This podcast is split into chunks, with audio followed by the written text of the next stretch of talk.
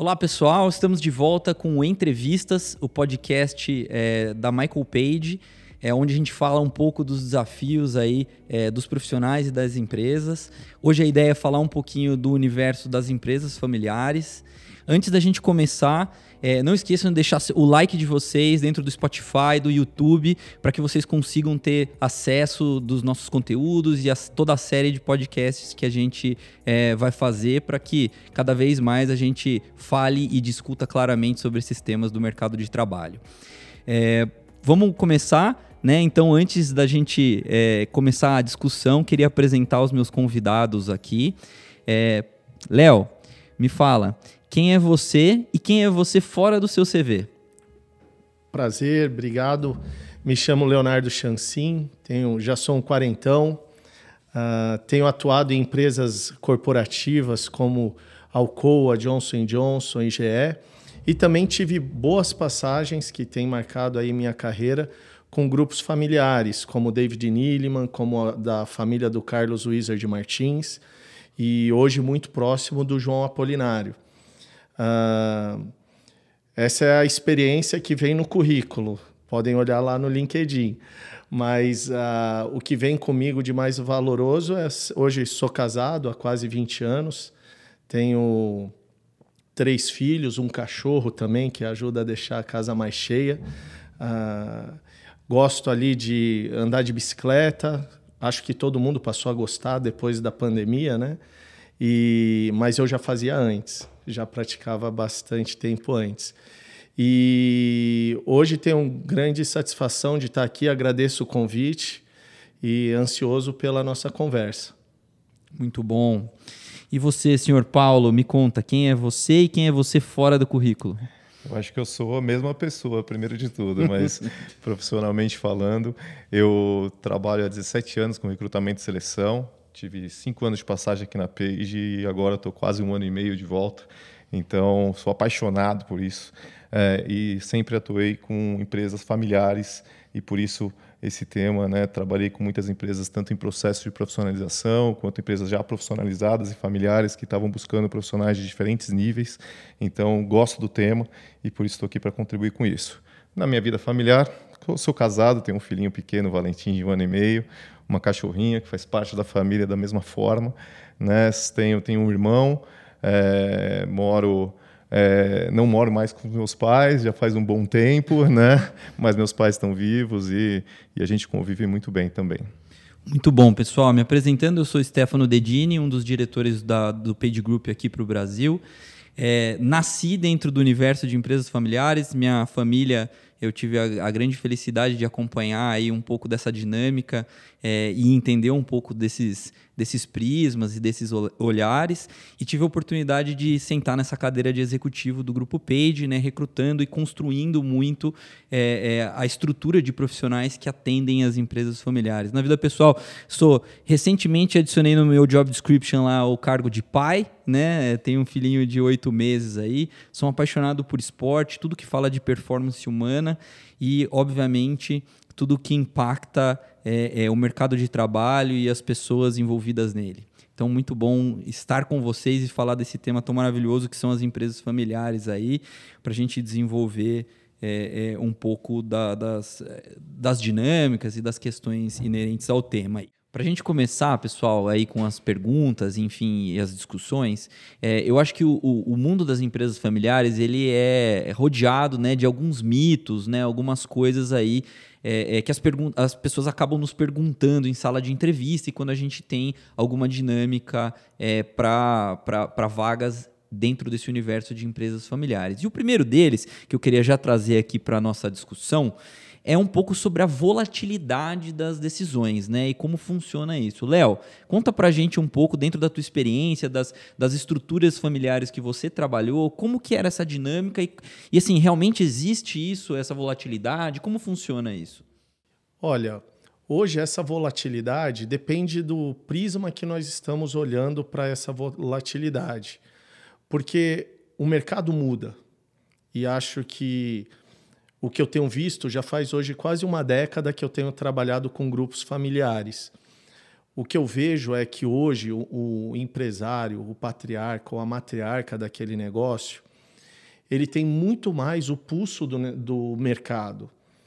E a, os grupos familiares e as empresas que estão construindo os alicerces ainda, eles conseguem se movimentar muito mais rapidamente. Então, a necessidade de adaptação tem que ser imediata. E quando eu falo imediato, é, é, é dentro do mês.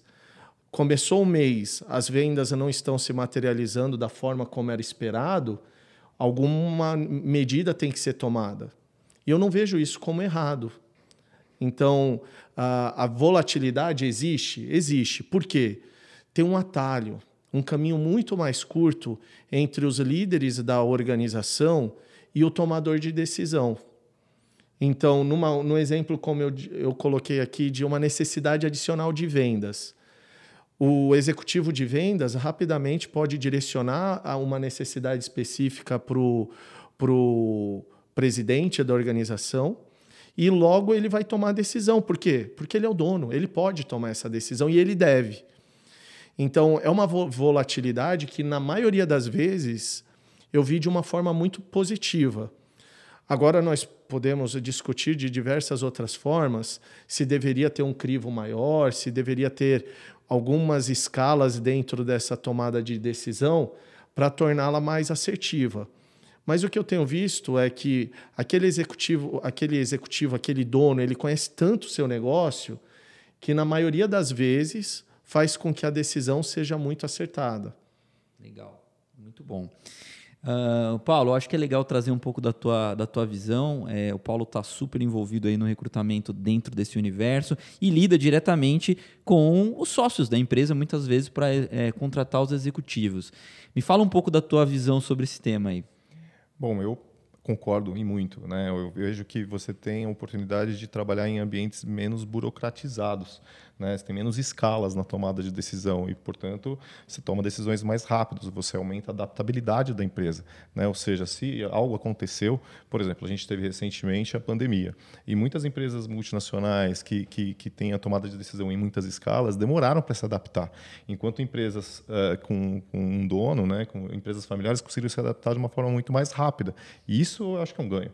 Né? Então, Claro que pode ter um lado de, de, de, dificuldade, né? Você fala assim, poxa, e a cabeça do dono? E se a cabeça mudar, será que muda a, a decisão? Será que muda o que estava no plano anterior?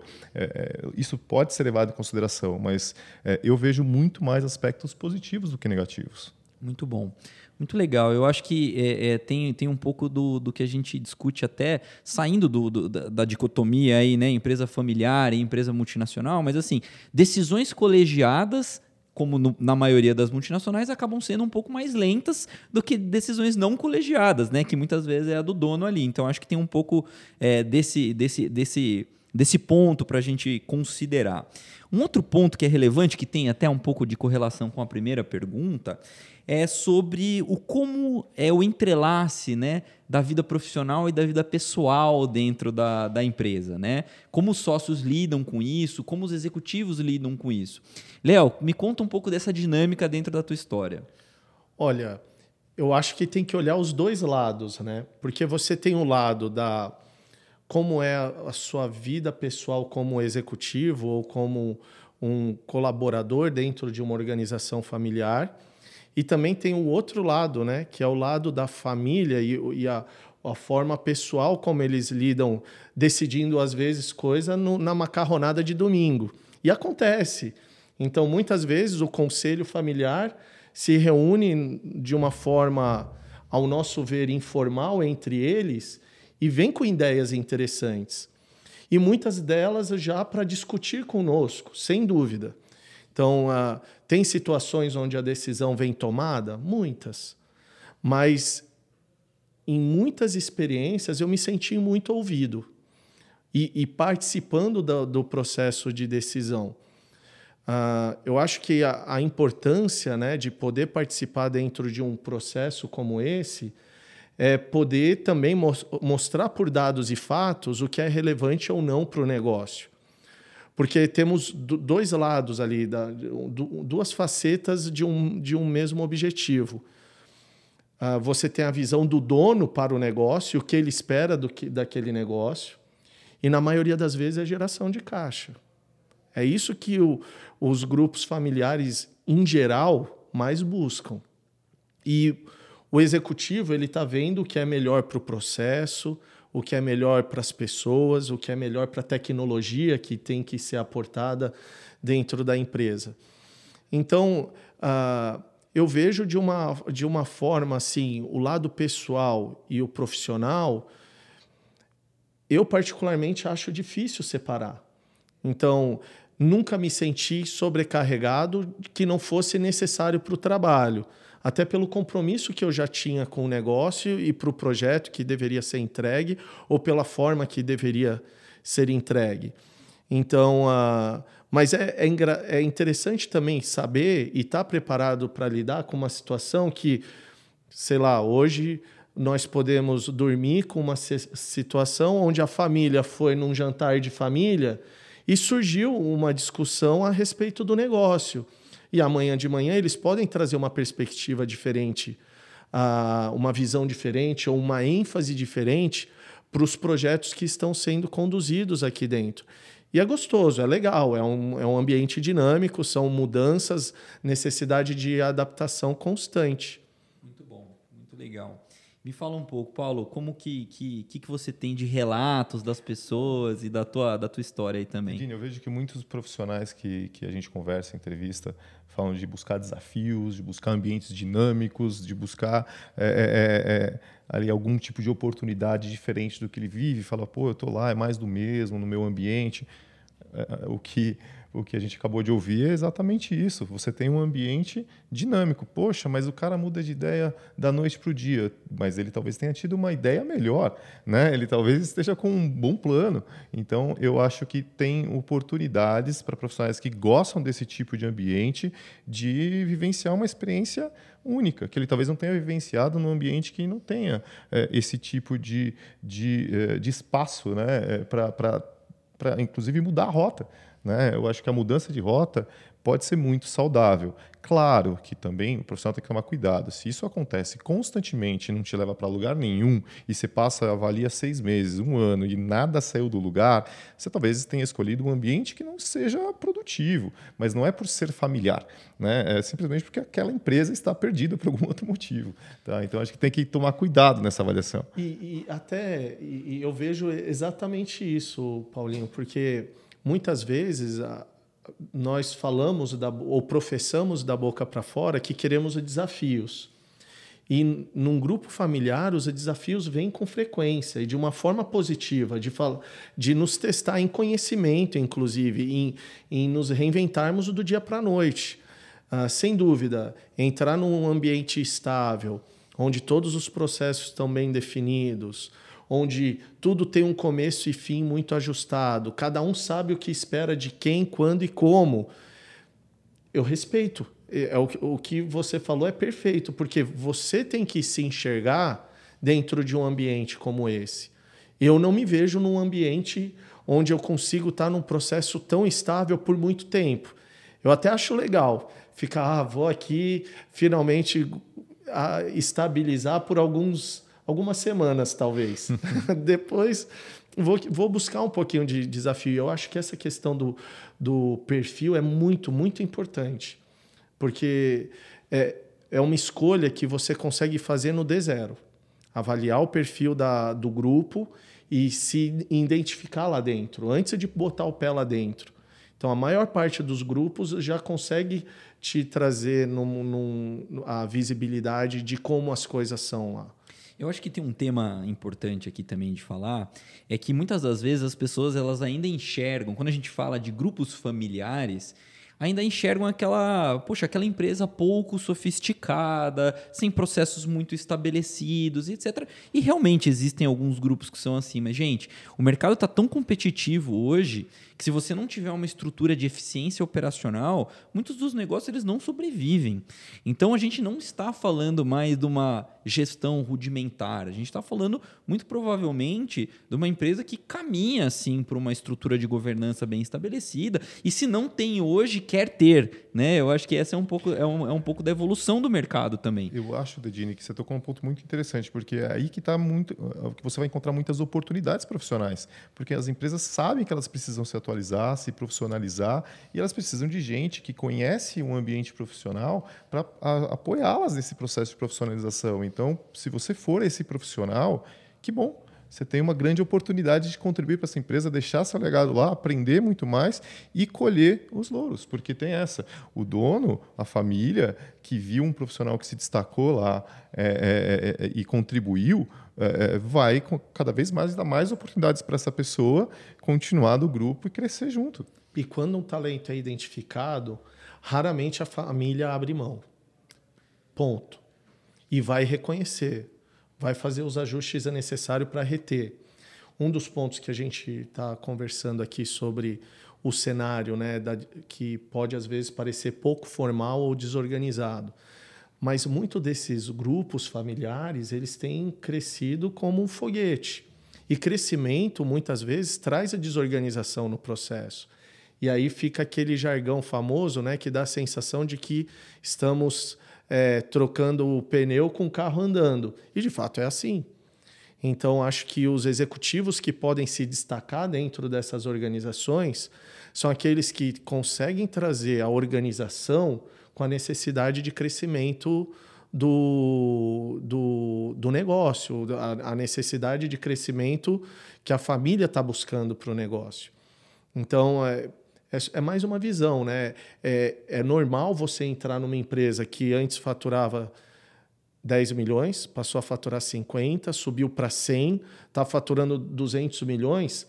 Uh, exigir organização e processo num cenário como esse é até injusto. Então, acho que a nossa função, ou de quem está buscando, é, é fazer esse aporte intelectual lá dentro e tem espaço eles buscam isso. Eles sabem que isso é uma fragilidade porque muitas vezes é a visão empreendedora que está do outro lado. Então, eles, sabendo que eles são empreendedores, eles buscam a, ah, capacidades e competências complementares. Então, na maioria das vezes, é isso que eles vão esperar de um profissional, de um executivo que está entrando ou faz parte da organização. Não, eu acho que tem um elemento é, bem relevante aqui para a gente discutir, que é um pouco dessa. Assim, gente, nós somos latinos, né, brasileiros, né? Então tem um pouco do aspecto passional também. Né? E quando a gente está falando de uma empresa familiar, tem um pouco do aspecto passional familiar. Né? E, eu, e, e eu entendo que, a, de alguma forma, né, o executivo ou o profissional ele acaba sendo inserido. Então, eu, eu cada vez mais vejo grupos familiares com uma super cultura, um super ambiente de trabalho, um super ambiente é, é, promotor né, de que todos ganhem e etc. Né? Então, eu acho que é, tem, tem um, um aspecto legal que é quando você cria uma empatia né, com um dono de empresa e, e essa pessoa ela identifica em você valores que ela julga importante, poxa, esse cara ele vai querer ficar com você para sempre. Né? E, e, muitas vezes ele vai, ele, você vai ter mais oportunidades, remuneração, até de virar sócio eventualmente, é, do que se você tivesse numa estrutura mais é, robusta, multinacional, que tem processos já mais estabelecidos e tal. Então, eu acho que esse é um elemento bem relevante. Léo, acho que você teve bastante disso da tua história. Conta um pouco para gente. Olha, eu acho que até vale aqui o reconhecimento dos, dos patriarcas familiares com quem eu, eu, eu trabalhei. Eu vejo isso muito claro no David Neeleman, no Carlos Wizard ou no João Apolinário, hora que você tá com um, um cara desse do seu lado, ele traz um efeito uau da presença dele. E primeiro, ele, e primeiro, ele é apaixonado por aquilo que ele faz. Ele tem um amor pessoal com o negócio dele. E aí ele te traz aquela sensação de legado, de propósito. Então é facilmente ser contagiado por isso. Quer dizer que o caminho vai ser fácil? Não, de modo algum. Não é isso que eu estou propondo passar essa mensagem aqui. Mas eu estou dizendo que trabalhar com personalidades como essas, que têm opinião forte, uh, que acreditam que podem construir um legado muito maior do que aquilo que eles têm hoje.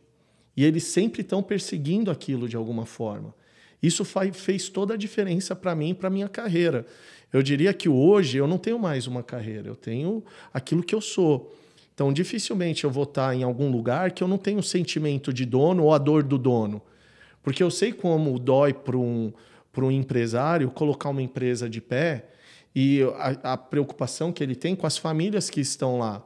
Poxa, se o negócio não der certo, no final do dia, é a família que vai ter que desligar alguém. E isso dói para eles, na maioria das vezes. Ah, sem dúvida, as decisões, como nós já falamos aqui, são voláteis? São.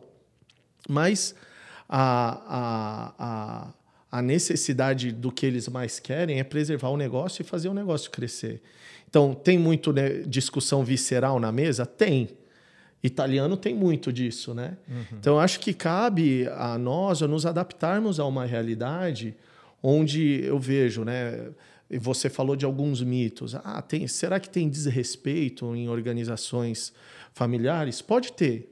Eu não presenciei. Ou eu não também me deixei entrar numa situação onde pudesse chegar nesse ponto.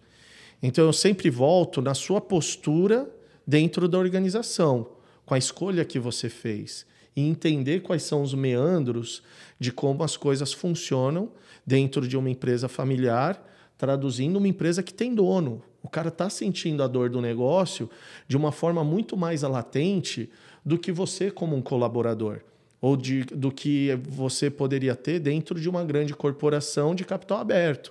Quem é que tem essa dor de dono numa empresa de capital aberto? Eu não sei. Alguns devem ter lá dentro, mas não são todos, né? A maioria tem ali um objetivo muito mais associado à meta versus bônus, né? O retorno. Então, eu acho que tem várias formas de ver e ter essa discussão, mas sem dúvida, tem muita paixão. E, e a paixão do dono ali, eles veem uma, o mundo, né, como a gente, eu, eu tenho visto, de uma forma diferente. Eles pensam diferente. Eu não penso como eles. E eu me acostumei com isso. E no momento que você começa a ver que eles têm um momento eureka deles e falar, poxa, eu vou abraçar isso o mais rápido possível para materializar essa visão, maior é a sua participação e, e, o que o Paulinho falou, né, de você ser reconhecido e, e ser retido dentro uhum. dessa organização. É, eu, eu até quero puxar uma discussão, perguntar aqui para o Paulo. Eu vejo muito né, é, a gente é, discutindo, né, assim, a minha geração lá atrás, poxa, o nosso sonho era sair da faculdade, talvez passar num processo de trainee, né, construir aquela carreira mais linear, e as coisas mudaram, né, o, o mundo mudou. E hoje eu falo muito com a turma que está saindo da universidade, que está no primeiro emprego, e muitas das pessoas falam, poxa, eu quero ter capacidade de impacto dentro da empresa, ou eu quero ser sócio, eu quero empreender. E eu acho que isso tem super a ver com as empresas familiares. Paulo, você sente isso? Como que é a tua visão sobre é, eu acho que uma das coisas que, que o jovem, é, que eu sinto que o jovem busca também é, é propósito.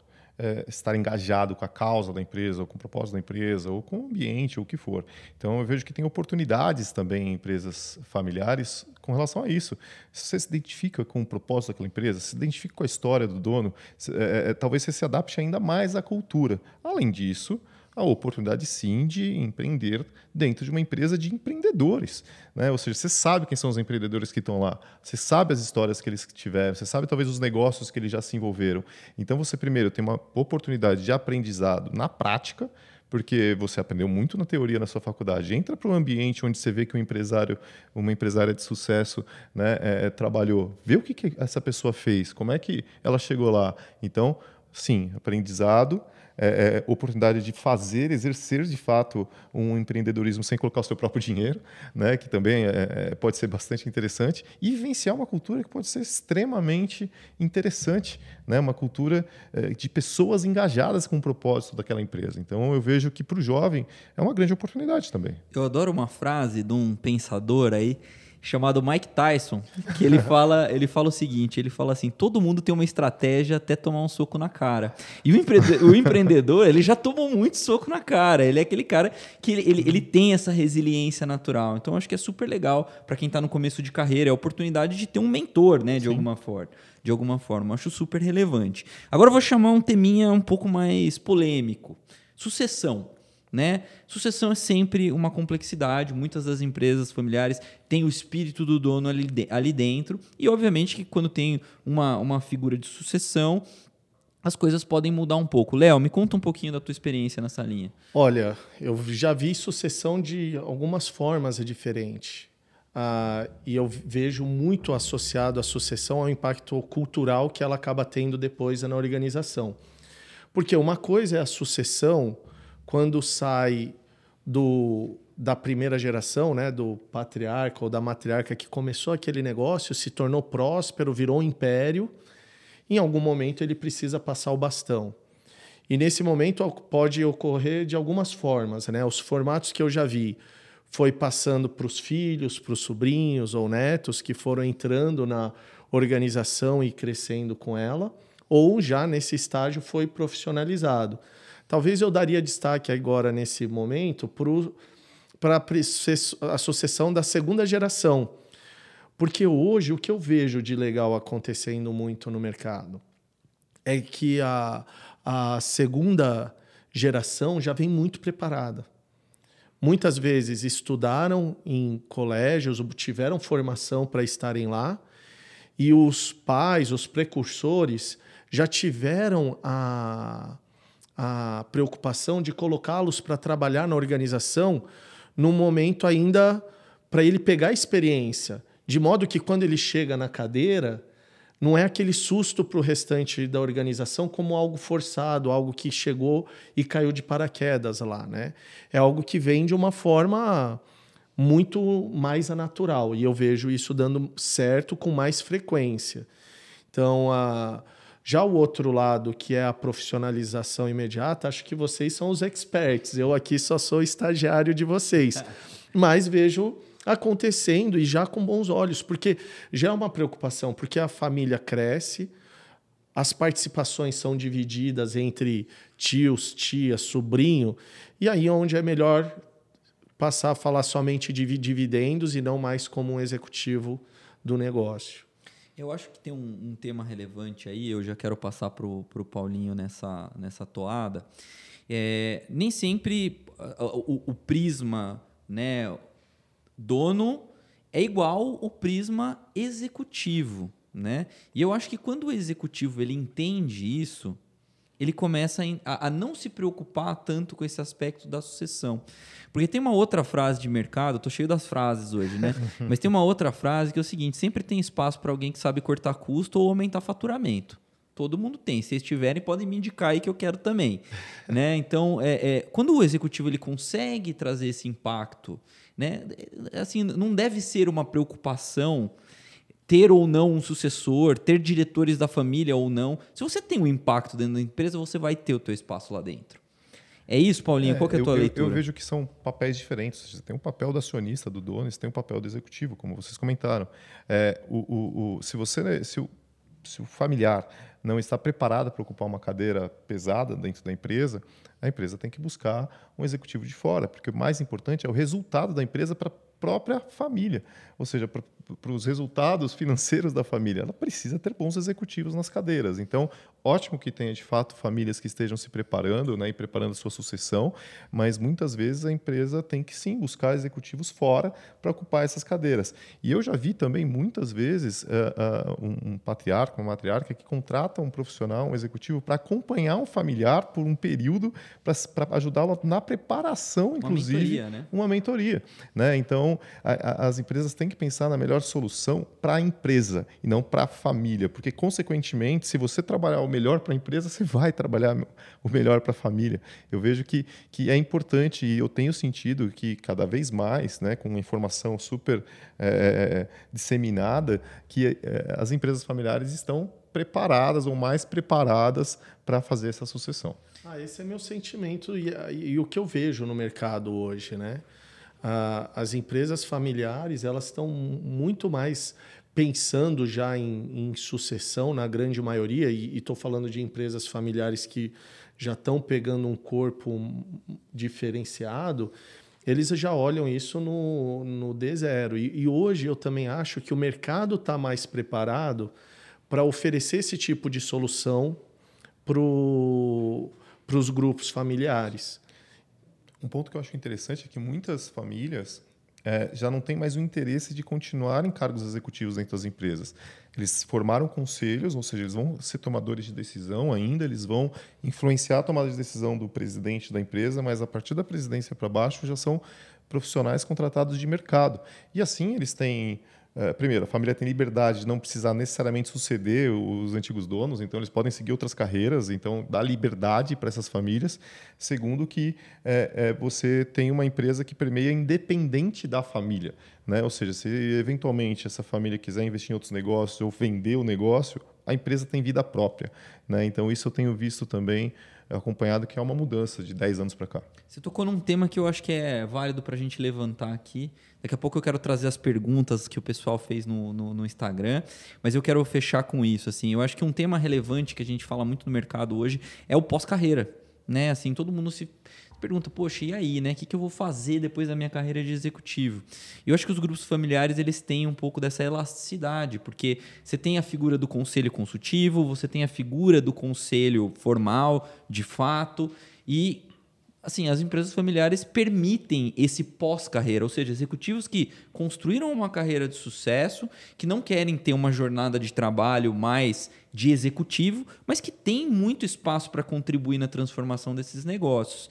Então eu acho que esse é um tema bem, bem relevante. Sei que o Léo faz parte de alguns conselhos aí, o Paulo também recruta para muitas empresas é, com conselho, mas eu acho que esse é um tema bem interessante do pós-carreira. Para const quem constrói carreira em empresa familiar, tem mais esse upside, né? essa possibilidade extra aí.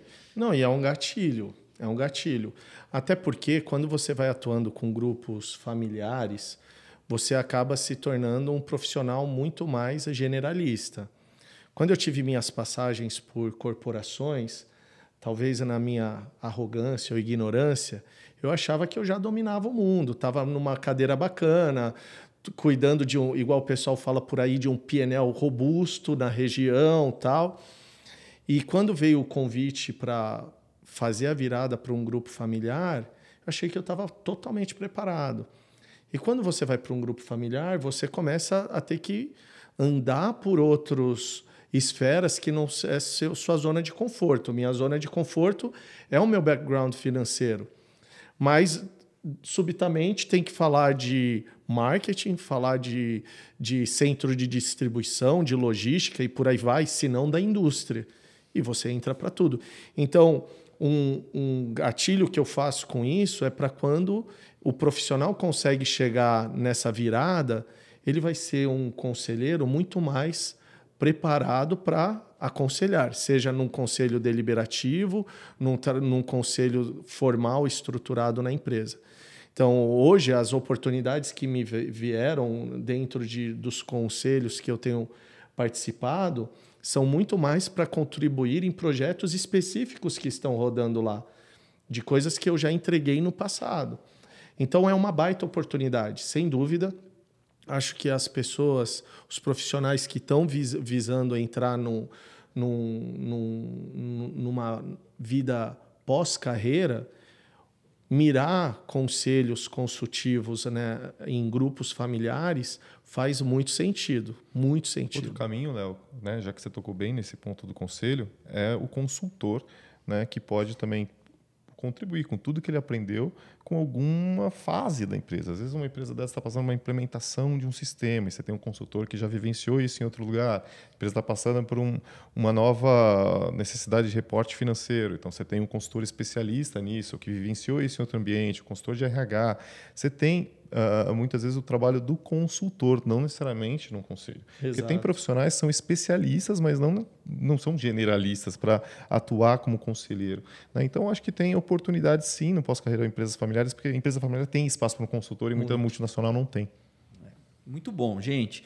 Agora é o seguinte, antes de eu começar com as perguntas do Instagram, pessoal, vocês que não seguem aí a page no Instagram, arroba pagegroupbr, a gente sempre tem caixinhas de perguntas lá para que justamente a gente tenha insumo para fazer é, é, os podcasts. A gente quer muito escutar a opinião de vocês, porque obviamente a gente consegue fazer é, um conteúdo mais rico e temas que são super relevantes para vocês. Então eu vou trazer algumas questões aí que surgiram na caixinha que a gente fez sobre o tema de empresas familiares. Eu acho que o primeiro indicador interessante de eu trazer para vocês é a gente perguntou, né, se as pessoas tinham trabalhado ou se interessariam em trabalhar em empresas familiares. E para nossa feliz surpresa, a maioria das pessoas se mostrou aí super aberta a esse universo. Então, eu, assim, fazendo uma previsão, assim, eu até acho que esse número deve crescer daqui para frente, tá? Então, muito legal esse ponto. E vieram algumas perguntas. Para começar, é, a primeira pergunta foi: quais os pontos que eu devo considerar antes de ser contratado por uma empresa familiar?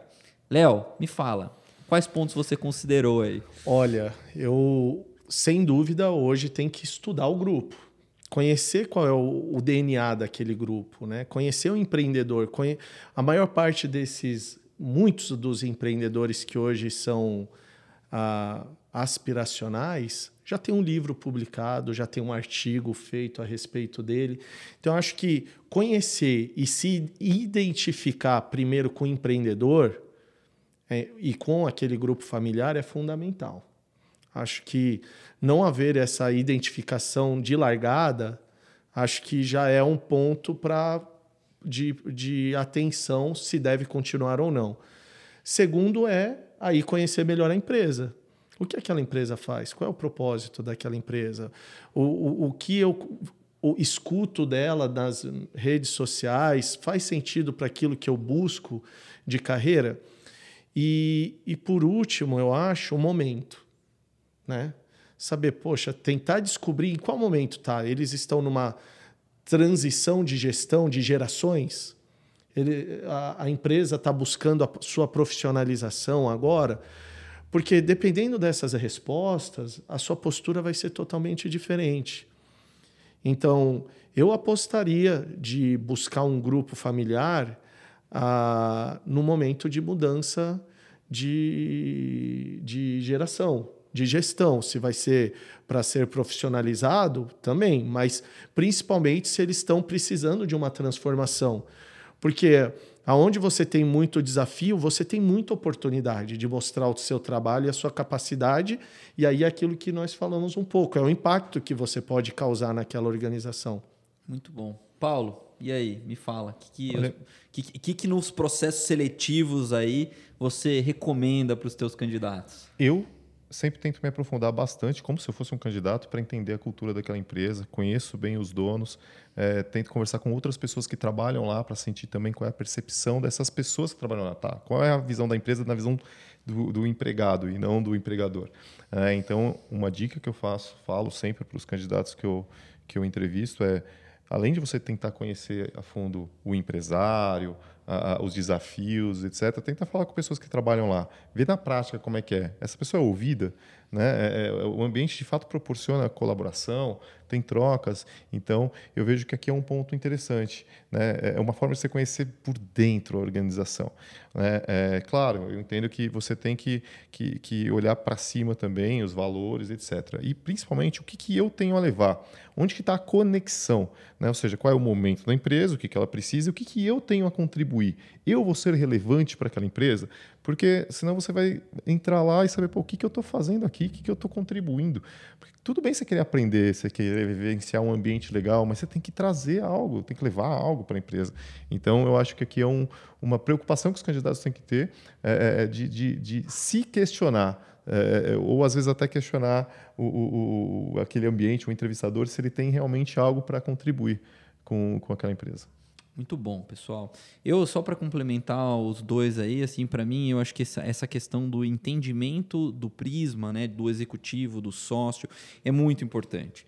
Muito importante para você entender algumas tomadas de decisão, muito importante para você construir os seus argumentos com esses prismas. Então, acho que esse é um, um tema relevante, importante de, de preparar a cabeça antes de você entrar numa empresa familiar, porque você vai encontrar esse tipo de, de situação. Vamos para a segunda pergunta. Como avaliar se eu tenho fit cultural para trabalhar em uma empresa familiar? Léo, como que foi para você sair de grandes corporações, cadeiras super estruturadas e fazer esse movimento? Como que você se sentiu? Olha, no momento da, da mudança, vem aquele frio na barriga. Você está num, num ambiente totalmente controlado, estável, temperatura e pressão, por mais que venha numa grande corporação, te dá ali o conforto de que você está entregando, tem estruturas formais de feedback, e deu aquele frio na barriga. E agora? Poxa, é, é para assumir uma cadeira de CFO num startup junto com na época com David Neeleman e tal. E no modelo ainda que eu não estava totalmente familiarizado como um diretor estatutário, o que, é um diretor estatutário, que impacto isso tem para mim como, como profissional.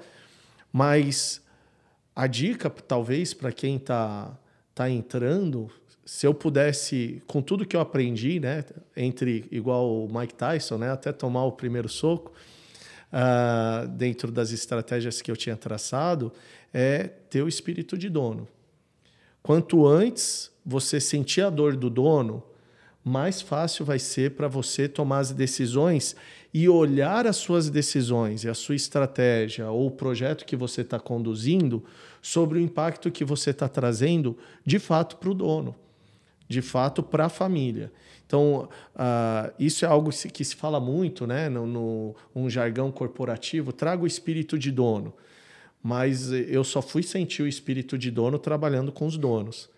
entender como, de onde vem a angústia deles, as preocupações, o que é relevante. Né? Uh, hoje eu vejo e aprendi de forma muito clara. Quando eu estava em grandes corporações, eu era preocupado com o PNL, com a demonstração de resultados. Quando você vai para uma empresa, um grupo familiar, é gestão de caixa, gestão de receita, como que vai converter mais caixa.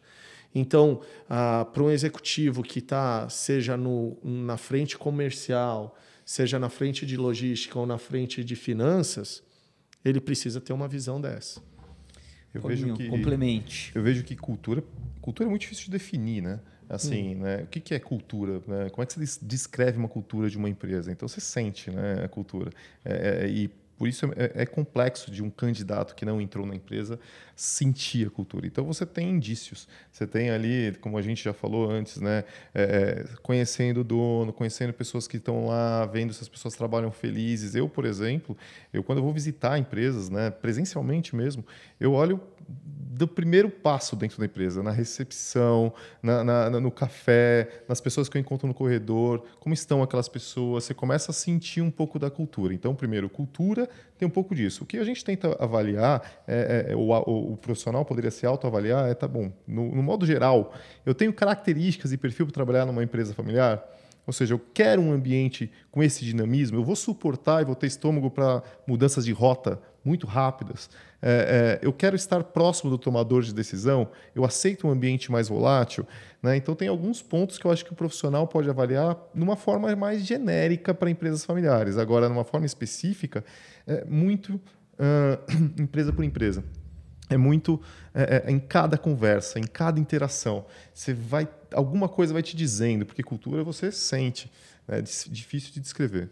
É, eu, eu complementaria que eu entendo que no processo seletivo você tem a oportunidade de ali ter esse olhar de fato da cultura do dono, né? Porque, que, gente, assim, a empresa pode até ter a, a cultura dela, mas a cultura do dono ela tá lá dentro também. Né? Então, se você tem um, um, um, se você se identifica com essa questão da adaptabilidade, da tomada de decisão, e você se identifica com a cultura do dono, provavelmente você vai dar certo dentro daquela empresa. Agora, se qualquer uma dessas coisas não acontecer, a chance de ter algum problema ela é consideravelmente maior. E aí vem mais um, uma, uma última pergunta aí, que é em uma fase do processo seletivo com os donos da empresa qual que deveria ser a minha pergunta para eles para eu tomar uma decisão? Essa pergunta é boa, hein? E aí, Léo?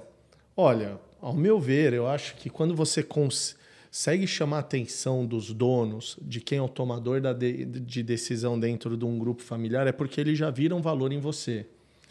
Então, eu, eu, o que eu tenho visto, né, o que eu vejo em processos como esse, não é mais como você vai se vender ali numa entrevista tradicional. É ser breve, direto, objetivo em resultados que você entregou, mas entender o que eles esperam de você.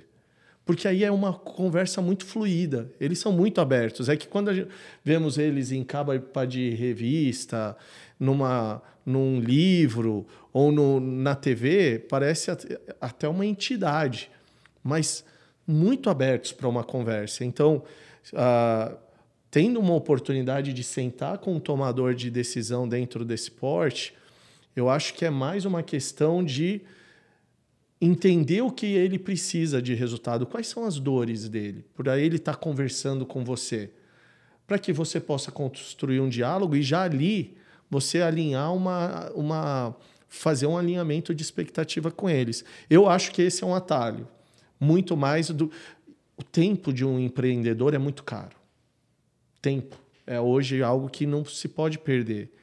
Imagina você ver qualquer um desses bilionários que te chamam para fazer uma entrevista de meia hora, 40 minutos, e você fica meia hora, 40 minutos somente falando de você. Talvez essa seja a minha visão. E eu acho que eu aproveitaria aquele momento para tirar o máximo deles. Legal. Paulinho? Olha, eu acho que, que é bem nessa linha, tá? Eu acho que você tem que tentar entender é, é, qual é a expectativa do dono, o que, que ele espera é, é de você, mas assim também o que ele o que, que, daria errado, sabe? O que que, o que que, às vezes você vai substituir uma, uma pessoa dentro dessa empresa, né? Então na substituição assim, o que que não funcionou? Sabe? Por que, que né, é, é, eu fui substituir? Por que, que eu estou substituindo alguém? Né? O que, que você. Até onde eu posso ir com você?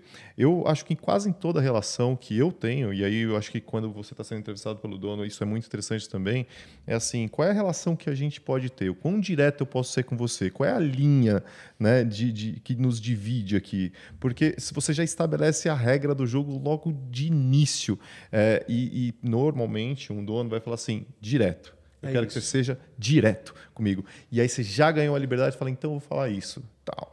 E você pode entrar, às vezes, até com algum feedback sincero, algum sentimento que você teve. Por exemplo, se você está desconfiado de algo na cultura, fala assim, eu estou sentindo isso.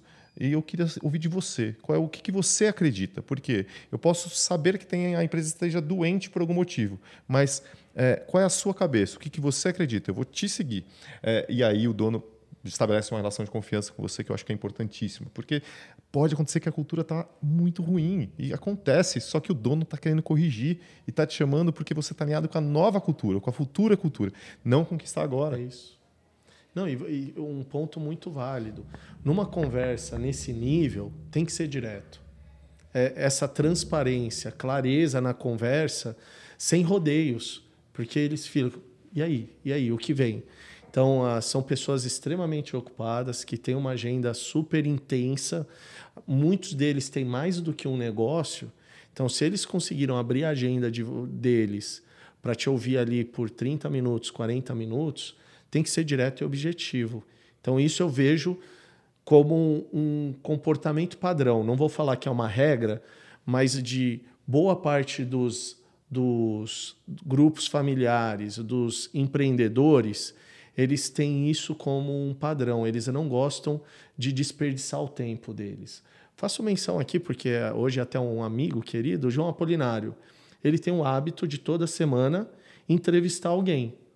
Não necessariamente ele tem a vaga, mas porque ele fala que às vezes a vaga pode aparecer naquele candidato que ele está conversando, que pode ser para um problema dele. Então, quando ele está precisando de uma solução em logística, ele começa a pedir agenda com candidatos na área de logística. E quando ele vê a solução para o pro problema dele, ele vai contratar. Muito bom. Excelentes dicas aí, pessoal. É, bom, para a gente fechar um pouco desse, desse, dessa parte aqui do podcast, queria pedir algumas dicas e sugestões para vocês. Livros, é, é, referências, filmes. Léo, me fala, o que, que você recomendaria para a turma aí? Olha, eu estou agora numa fase muito focada em inovação, né? Acho que a gente nunca pode parar. E eu gosto muito de um livro do, de Clayton Christensen, até um autor já falecido um pouco antes da pandemia, mas ele escreveu o livro Find Out Why, Descubra o Porquê. Então é um livro super legal para entender qual é o modelo mental para descobrir as dores dentro de um problema que você está enfrentando. E um outro livro que eu estou lendo agora, que também está com o autor é o João Apolinário, é Inovação, que é questionar o que já existe. Então, são dois livros que eu estou estudando agora para um, uma metodologia que estou ponderando, que eu acho que pode agregar muito para quem está nos ouvindo, nos assistindo. E que com certeza conecta um pouco para entender a mente né, do empresário. Eu acho que esse é um, um ponto relevante. É, eu, a minha linha é parecida, eu não, não vou sugerir um ou outro livro ou filme, mas eu acho que quando você vê biografias de empresários, e aí tem muitos filmes que mostram biografias, você tenta o, entender a predestinação, o, o, o, como que ele, ele trabalha a cultura daquela empresa, o que, que ele valoriza, você vai ver coisas que funcionaram que não funcionaram, coisas que você valoriza ou não valoriza, você começa a sentir um pouco de como que é um ambiente é, familiar. Então, para esse tema nosso, eu recomendo que busque biografias, é, que busque é, filmes, séries e livros que estejam alinhados à história de grandes empresas que se começaram como familiar. Perfeito. Eu, eu acho que tem um, um item importante. Escutar e assistir os podcasts da Page com certeza isso vai te ajudar a entender um pouquinho aí é, desse universo. É, mas brincadeiras de lado aí, eu acho que o Paulo tocou num tema importante, né? Que é entender um pouco dessas biografias. E aí eu, eu vou fazer uma menção sem nenhum demérito para quem não é brasileiro, né? Eu acho que a gente tem biografias fantásticas para fora do Brasil, mas eu acho que a gente tem empreendedores aqui muito interessantes. A gente vive um, um país com todas as nossas peculiaridades. Então entender a história de quem foi empreendedor no Brasil, eu acho que é muito rico para quem quer entrar nesse, é, nesse universo. Muito bom. Gente, fazendo um resumo então de tudo que a gente falou, eu acho que, primeira coisa, decisões voláteis não necessariamente são ruins, pelo contrário, muitas vezes isso acelera a capacidade de impacto, de tomada de decisão, de transformação, criam-se laços é, é, entre o profissional e a empresa. Né? Muitas vezes isso até garante uma perenidade maior na carreira é, para esse executivo o tema sucessão ele é muito mais um mito né, do que de fato um, um, problema do dia a dia. As empresas familiares cada vez mais têm se estruturado e muitas vezes muita empresa familiar aí mais estruturada do que grandes corporações, né? E eu acho que o, o, o grande aspecto aqui, a grande lição que a gente tira de tudo isso é entender a mente e a cultura por trás daquela corporação. É isso que faz a diferença é, é para todo mundo. Se você consegue fazer um bom trabalho nisso, você vai colher os frutos, você vai ser o homem de confiança, a mulher de confiança, é, o profissional que vai estar tá do lado daquele, daquele empresário, vai aprender com ele, vai ser mentorado por ele e vai colher todos os frutos disso para tua para tua carreira. Eu acho que esse é um wrap up aí de tudo de tudo que a gente falou. Bom, pessoal, para fechar, então acho que depois dessa discussão super rica aqui, queria pegar umas últimas palavras Uh, Léo, fala um pouquinho aí da, da, de todo esse contexto, as últimas coisas que te interessam e conta para o pessoal aí a novidade que você me contou em off aí. Ah, maravilha. Bom, antes de tudo, obrigado pela oportunidade de estar aqui com vocês. E eu gostaria de reforçar, para mim, eu tenho atuado com grupos familiares ao longo dos últimos 10 anos, quase uma década trabalhando dessa forma. E vi mais vantagens e oportunidades. Tiveram percalços? Houveram alguns. Mas houve momentos onde eu fui muito bem recompensado por aquilo que foi entregue. Houve momentos onde me senti parte de um legado que ficou, foi construído dentro daquela empresa ou dentro daquele grupo. Isso para mim traz muita satisfação e fica para sempre. Uh, ao longo dos últimos anos, também me aproximei, junto com a novidade, do João Apolinário, e eu tenho atuado muito forte dando consultoria para esses grupos familiares.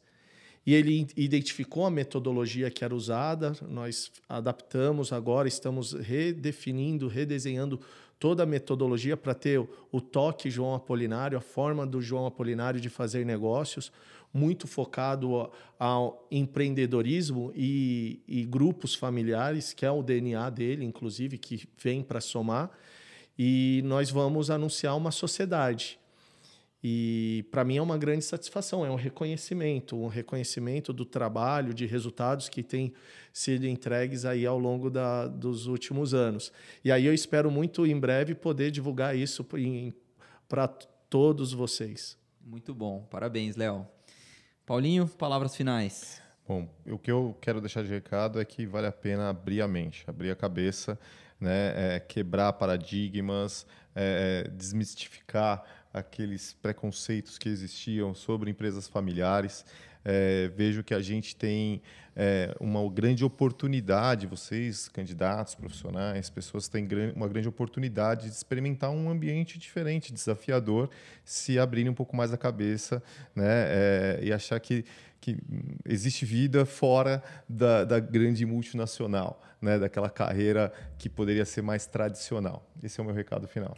Muito bom, pessoal. Eu acho que foi muito bacana discutir esse tema. Tenho super prazer em falar, em falar sobre isso. É um tema que permeia a minha vida aí desde quando eu sou muito pequeno. É, não deixem de se inscrever no canal, ativa o sininho é, aí embaixo para que vocês acompanhem. E principalmente, pessoal, entrem no site Michael Page, site Page Personnel, lá tem todas as nossas vagas, vagas de empresas familiares pode ser o seu passaporte para fazer uma carreira bacana como a carreira do Léo, conhecer grandes empreendedores aí e transformar esse mercado. Foi um super prazer, nos vemos na próxima.